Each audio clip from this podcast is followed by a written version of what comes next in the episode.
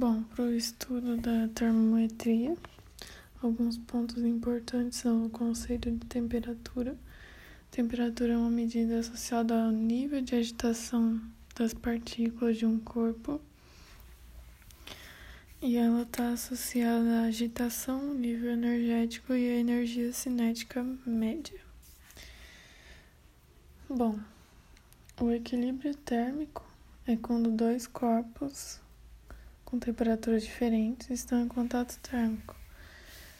Isso significa que ambos apresentam o mesmo nível de agitação das partículas, porque o corpo de maior temperatura vai transferir é, essa energia para o outro corpo que está com menor temperatura. Isso vai fazer com que eles igualem as temperaturas e entrem em equilíbrio térmico.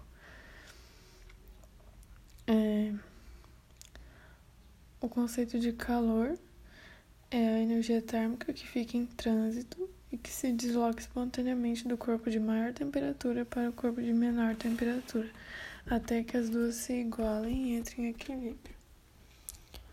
Agora, outro, outra coisa importante são as escalas termométricas, que tem como é, equação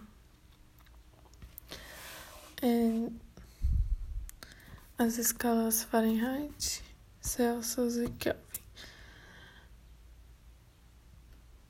As equações são TF menos 32 sobre 9 igual a TC sobre 5 igual a TK menos 273 sobre 5.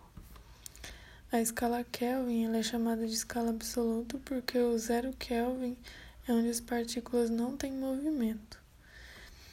E as equações usadas para variação de temperatura são ΔC sobre 5 igual a ΔF sobre 9 igual a ΔK sobre 5.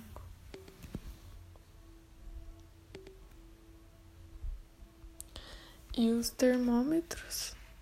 O termômetro clínico, por exemplo, ele mede temperatura pela dilatação do líquido que está dentro do termômetro, como por exemplo o mercúrio ou o álcool.